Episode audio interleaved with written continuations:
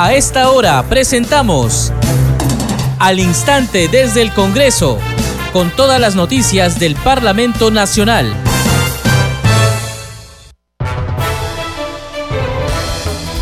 Amigos, ¿cómo están? Les damos la bienvenida. Empezamos al instante desde el Congreso a través de Congreso Radio. Les acompaña en la conducción Perla Villanueva, en los controles Franco Roldán. De inmediato, los titulares. La Comisión Permanente del Congreso sesionará este martes 7 de febrero a partir de las 10 de la mañana. Se publicó la ley que plantea incorporar como requisito indispensable para ser miembro del Colegio Médico del Perú la inscripción del grado académico ante la SUNEDU. También fue publicada la ley que establece la vigencia de los pasaportes electrónicos ordinarios por 10 años para mayores de 18 años. Asimismo, se establece que dicho documento tendrá una vigencia de 5 años para los adolescentes de 12 a 17 y de 3 años para los menores de 12 años. La Comisión de Constitución invitó al presidente del Consejo de Ministros, Alberto Otárola, para que exponga el proyecto del Ejecutivo que propone el adelanto de las elecciones generales para octubre del 2023. De acuerdo con la agenda de dicha comisión, también se tiene previsto la exposición de representantes del sistema electoral sobre reformas prioritarias y de mayor impacto para el sistema político. La subcomisión de acusaciones constitucionales continuó hoy con la audiencia por la denuncia contra los exministros Betsy Chávez, Roberto Sánchez y Willy Huerta. Los exministros fueron denunciados por la fiscal de la Nación, Patricia Benavides, a raíz del golpe de Estado del expresidente Pedro Castillo.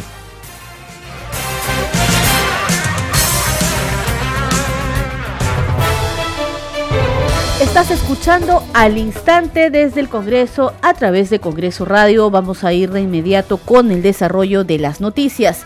La subcomisión de acusaciones constitucionales continuó hoy con la audiencia por la denuncia contra los exministros Betsy Chávez, Roberto Sánchez, ambos congresistas, y Willy Huerta. Los seis ministros fueron denunciados por la fiscal de la Nación, Patricia Benavides, como motivo del golpe de Estado de Pedro Castillo. Tras su exposición, el delegado del caso Wilson Soto Palacios consultó si el día del golpe de Estado, 7 de diciembre último, conversó con el expresidente Pedro Castillo. También planteó otras interrogantes al um, exministro Roberto Sánchez. Congresista Soto. Pregunta número 10. Para que diga si el, si el 07 de diciembre de 2022 conversó telefónicamente con el ex presidente Pedro Castillo.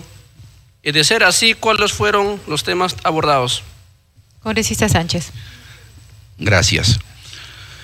Sí, eh, he puesto eh, en conocimiento en estos momentos expreso y lo vamos a formalizar, eh, Presidenta, por su intermedio, al colega congresista Wilson Soto, que voy a poner a disposición para la apertura del secreto de comunicaciones de mi celular ¿no? Pero afirmo de que no sostuve, el presidente ese día ni me llamó, ni he sostenido ninguna reunión, eh, ni una llamada por celular para ningún tipo de coordinación. Congresista Soto.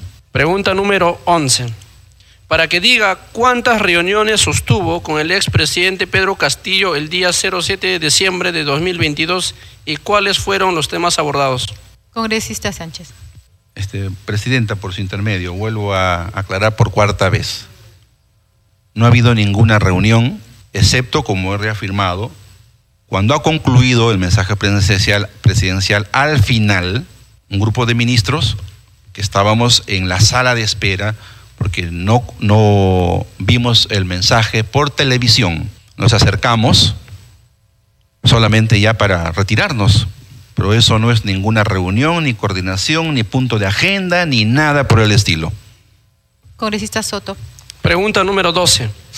Para que diga si después de pronunciado el mensaje a la Nación disponiendo la disolución del Congreso de la República, usted vio a la señora Betsy Chávez Chino y al señor Aníbal Torres Vázquez felicitar y abrazar al expresidente de la República. Congresista Sánchez. Como he reafirmado, yo no he estado ni antes ni durante, así que no, sé nada de qué puede haber ocurrido, qué coordinaron, qué hablaron, no lo sé.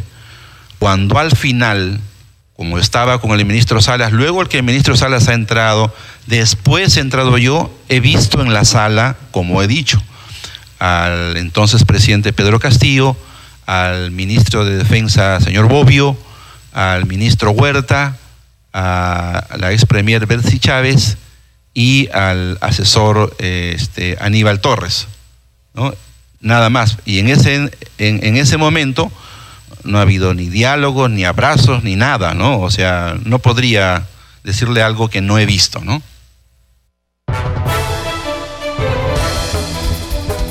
Por su parte, la legisladora Patricia Juárez Gallegos de Fuerza Popular insistió en consultar al también congresista Roberto Sánchez sobre quién fue el autor del discurso del expresidente de la República Pedro Castillo el 7 de diciembre del 2022, día del golpe de Estado. Yo quería preguntarle al congresista Sánchez, entonces, ¿quién cree que escribió el discurso al presidente? ¿Quién escribió algo que significó una ruptura, un quebrantamiento del orden constitucional?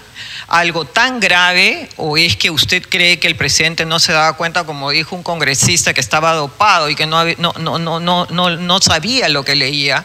Entonces, ¿Usted lo vio dopado? O sea, ¿usted lo vio que estaba con algún problema de, digamos, desconcentración, algún problema de desconcierto?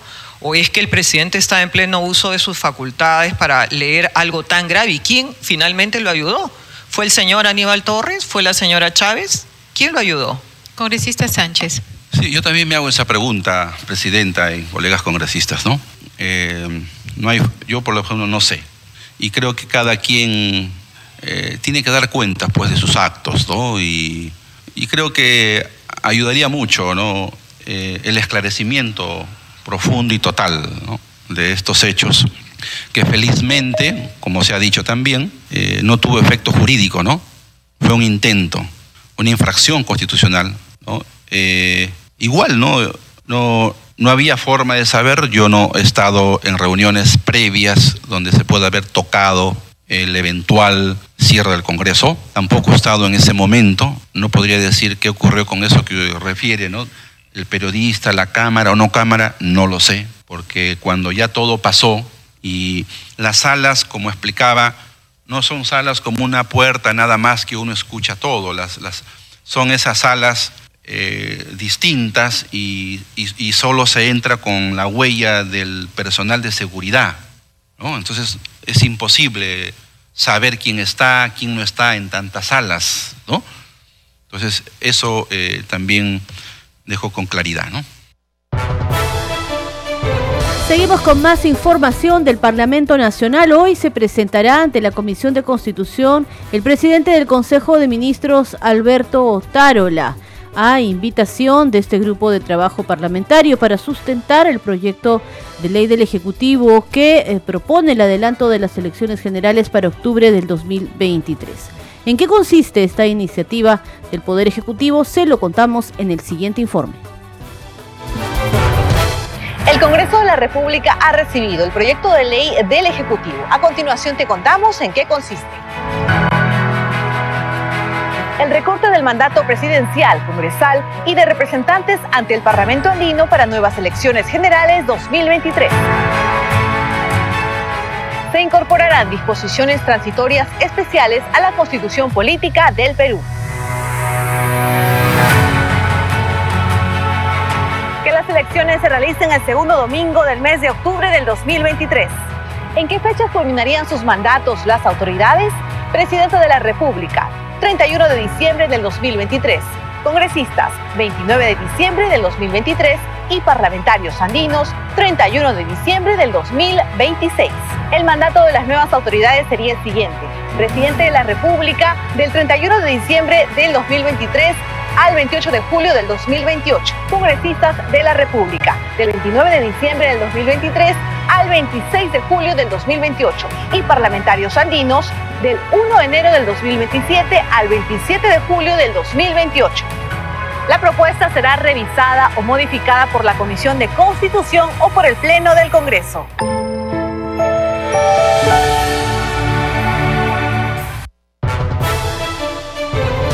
Con más información. El Pleno del Congreso de la República no aprobó el dictamen en minoría de reforma constitucional que proponía el adelanto de elecciones generales al 2023 y el referéndum consultivo de convocatoria a una asamblea constituyente.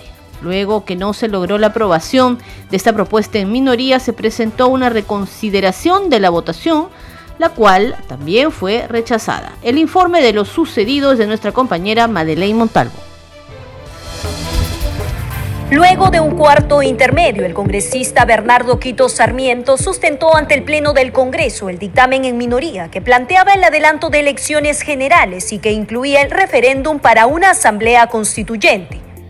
Pero hoy lo que estamos solamente pidiendo es la consulta a que el pueblo pueda decidir a través de su voto soberano si quiere o no quiere una asamblea constituyente.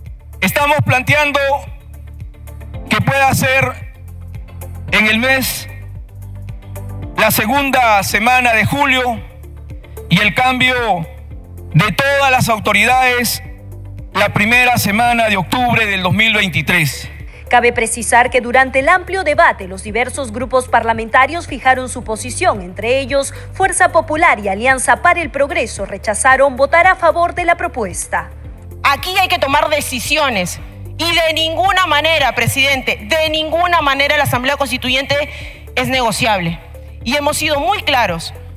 La historia se repetirá y este Congreso, que nos tenemos que ir, presidente, no será recordado como un Congreso prudente que supo estar a la altura de las circunstancias. Por ello, presidente, no podemos aceptar este dictamen y como Alianza para el Progreso nos reafirmamos en elecciones adelantadas, pero con responsabilidad y con sentido de país. Por su parte, las bancadas de Perú Libre, Cambio Democrático, entre otras, fijaron su respaldo al dictamen en minoría. El país está exigiendo a, un sola, a una sola voz que se dé los primeros pasos hacia una nueva constitución política y si queremos escuchar al pueblo, el día de hoy vamos a aprobar este texto sustitutorio presentado por el colega Quito.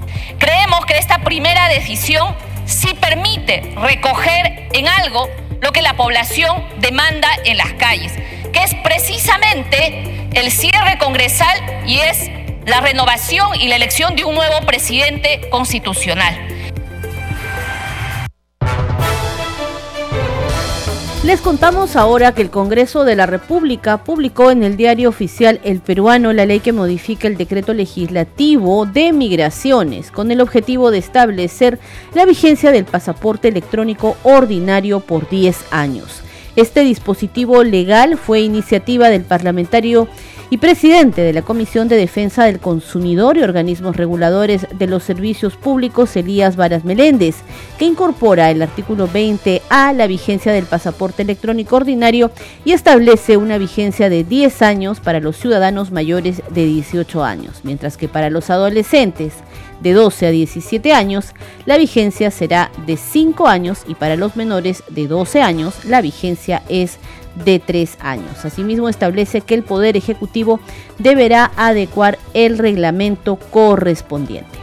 Seguimos con más información, vamos ahora con noticias de la sesión de la Comisión de Comercio Exterior. El viceministro de Desarrollo de Agricultura Familiar e Infraestructura Agraria y Riego Minagri, Cristian Alfredo Barrantes, informó ante esta comisión sobre las acciones que se están tomando frente a las protestas y bloqueos de carreteras en varias regiones del país, a consecuencia de la crisis política y su implicancia en la agroexportación. Escuchemos al presidente de la Comisión de Comercio Exterior, Edgar Tello, y parte de la sesión.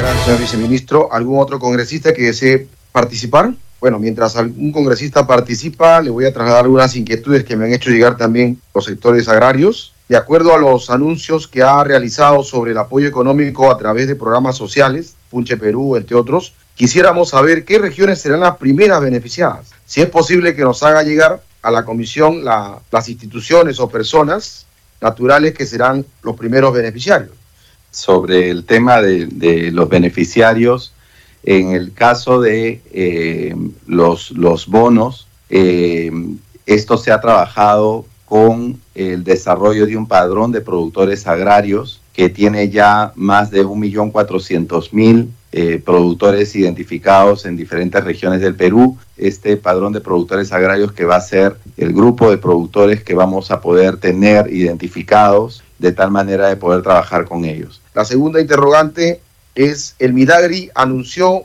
que a través del INIA contará en el año 2023 con 10 variedades liberadas de maíz, papa, quinoa, trigo, avena, frijol, así como 40 mil productores beneficiados con semillas de calidad. Eh, respecto al tema de línea, línea ha seguido trabajando en el tema de la liberación de variedades. Le vamos a hacer llegar, eh, señor presidente, la información específica de todas las variedades que se van a liberar este año. El línea eh, ha continuado trabajando en estos meses para generar la liberación de diferentes híbridos y variedades, tanto en el tema de maíz, eh, de café y de otras este, de otros productos agropecuarios de interés. No habiendo más preguntas, invitamos al señor Cristian Alfredo Barrantes Bravo, viceministro de Desarrollo de Agricultura Familiar e Infraestructura Agraria y Riego, Midagri, para que cuando considere conveniente pueda retirarse. Una vez más, agradecemos su presencia y esperamos que todo lo que ha expuesto el día de hoy nos haga llegar por escrito también para conocimiento también de la comisión y los integrantes. Y de esta manera podemos tener la información de manera directa. Puede abandonar la sala cuando estime conveniente. Muchas gracias. Muchas gracias, señor presidente. Y en otras noticias, la Comisión Especial de Selección de Candidatos Aptos para la elección del Defensor del Pueblo aprobó en la víspera sus lineamientos y cronograma de trabajo. Sobre el tema tenemos el siguiente informe a cargo de nuestro compañero Josman Valverde. Se ha aprobado por unanimidad el cronograma del proceso de selección de postulantes a candidatos aptos para la elección del Defensor del Pueblo, Ambos documentos aprobados serán publicados en tres diarios de circulación nacional y en la página web de la Comisión Especial y en la del Congreso de la República el domingo 5 de febrero del 2023. De esta manera, la Comisión Especial de Selección de Candidatos Aptos para Defensor del Pueblo dio el primer paso para iniciar sus labores con miras a concluir esta tarea. El cronograma aprobado en sesión extraordinaria se inicia este domingo 5 de febrero y concluirá el viernes 31 de marzo de este año con la presentación final de su propuesta, para que a partir del 7 de abril el Pleno se encuentre habilitado de proceder a la elección. El presidente de la Comisión Especial, Manuel García, garantizó un trabajo rápido, pero sobre todo efectivo. La comisión trabajará enmarcada estrictamente en lo que ordena la ley con la debida transparencia e información que corresponde, pero también con la celeridad y efectividad para cumplir la tarea encargada por el Pleno del Congreso. El cronograma cuenta con 20 etapas. Se inicia este domingo 5 de febrero con la publicación en tres diarios de circulación nacional, en la página web de la Comisión Especial y en el portal institucional del Congreso de los lineamientos de trabajo, los mismos que fueron aprobados previamente por la Comisión.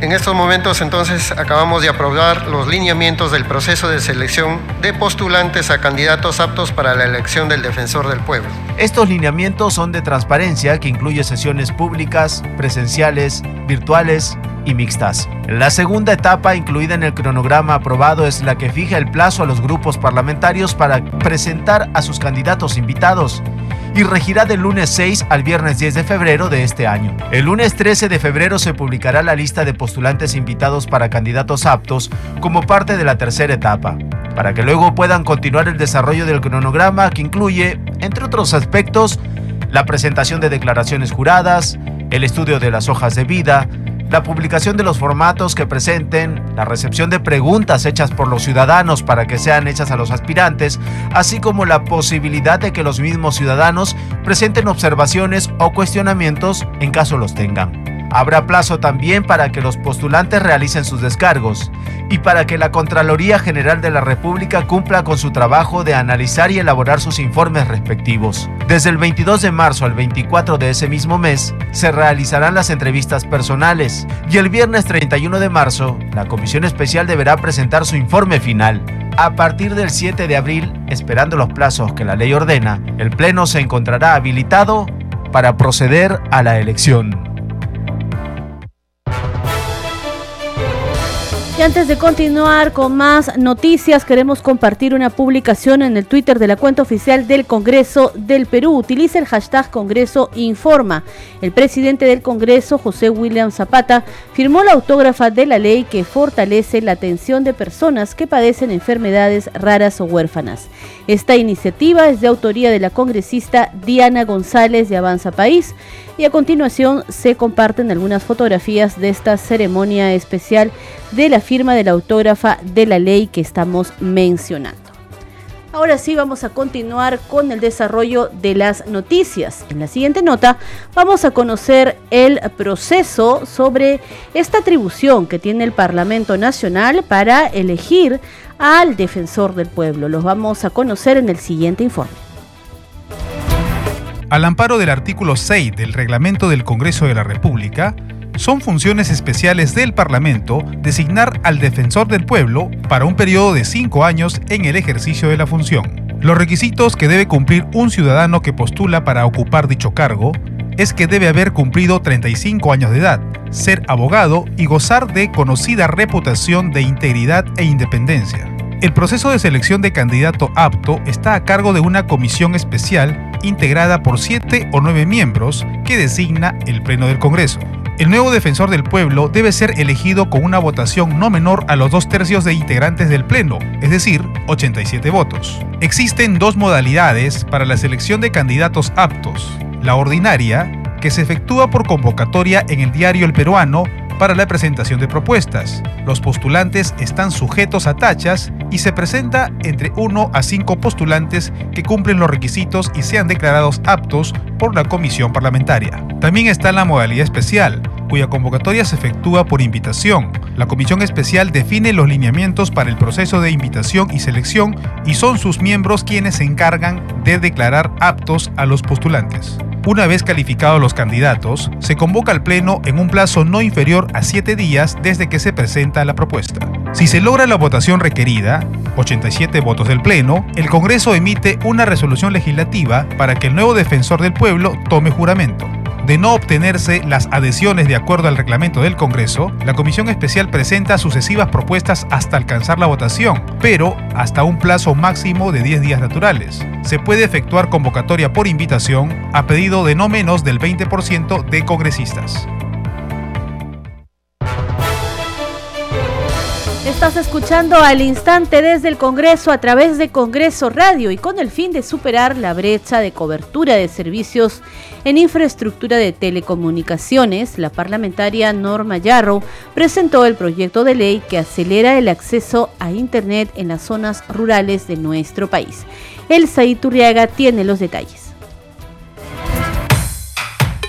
Disponer medidas que aceleren el acceso a Internet, especialmente en zonas rurales y zonas más vulnerables del país, siendo este servicio de interés público necesario para el acceso a mejores oportunidades de desarrollo económico, productivo y social, es el objetivo del proyecto de ley 4143, presentado por la congresista Norma Yarro Lumbreras, integrante del grupo parlamentario Avanza País.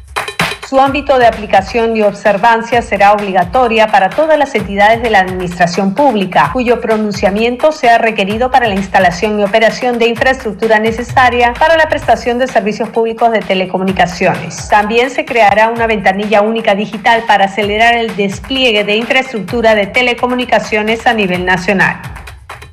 Con la aprobación de dicha propuesta se pretende facilitar la expansión de infraestructura en telecomunicaciones, considerando su déficit. Además, dinamizará la aplicación de las políticas de expansión de servicios públicos, fortaleciendo las instituciones comprometidas con dicho fin y promoviendo la inversión privada de acceso a Internet, por lo que se establece un régimen excepcional para incentivarla, con especial atención en los centros poblados rurales. Los únicos requisitos, parámetros técnicos, condiciones, cobros y régimen para la obtención de licencias para el despliegue de infraestructura son los dispuestos en la Ley 29.022 de fortalecimiento de la expansión de infraestructura de telecomunicaciones.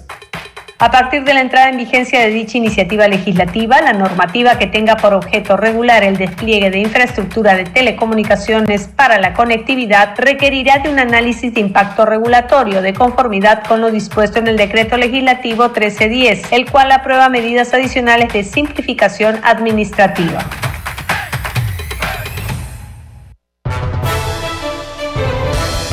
Y a continuación, en al instante desde el Congreso, vamos con el microprograma en quechua de Congreso Radio. Aprendamos sobre el Congreso. Hoy conoceremos precisamente qué es el Congreso de la República.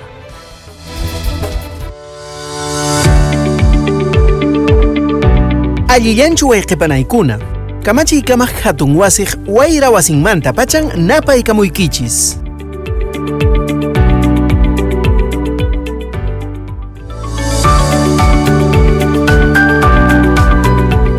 Kamachi kamaq hatun wasiri imataq? Kamachi kamaq hatun wasiqa suyupi kamachij wasin.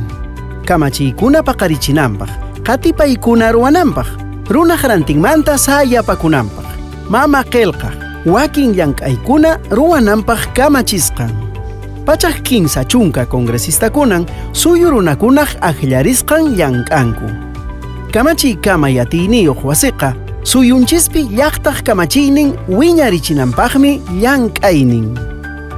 Qallari ñeqe, kamachiy paqarichiy llank'ayqa, kamachiykuna q'ispichiy, musuqyachiy, qullu chipuy ruwaykunan.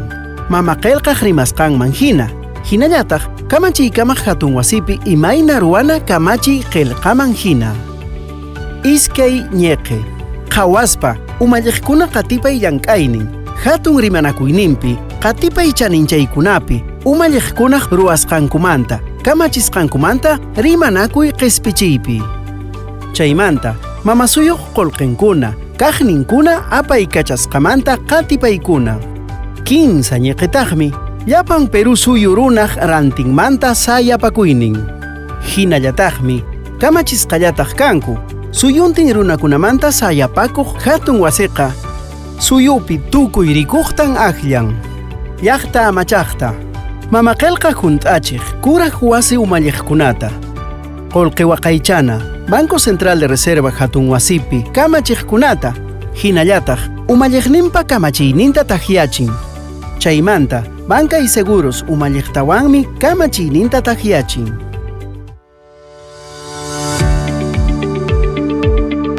hinantin suyupi wayqipanaykuna kay kamayan kamachiy kama hatun wasimanta yachasun willakuyninchis huk p'unchayña tinkurillasuntaq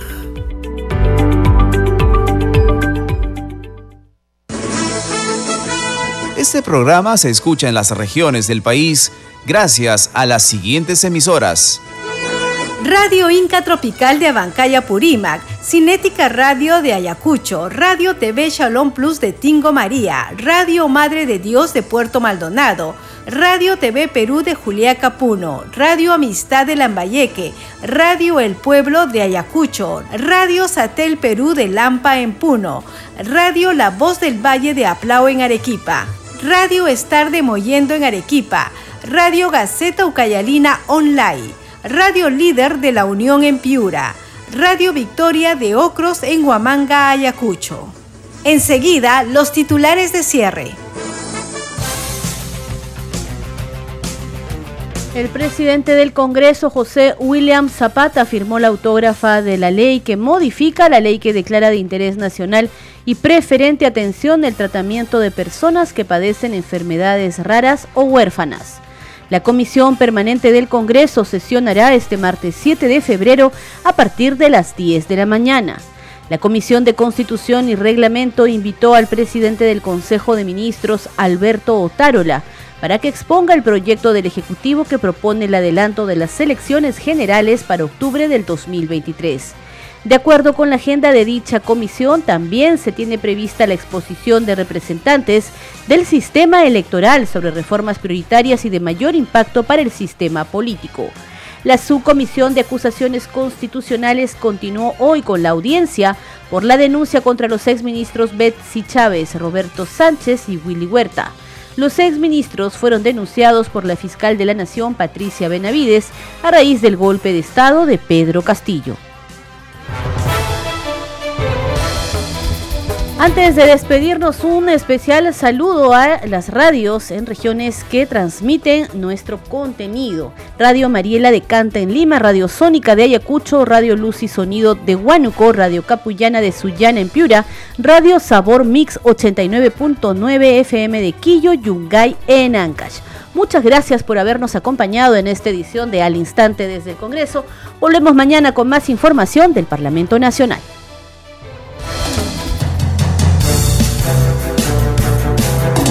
Hasta aquí, al instante desde el Congreso, con todas las noticias del Parlamento Nacional.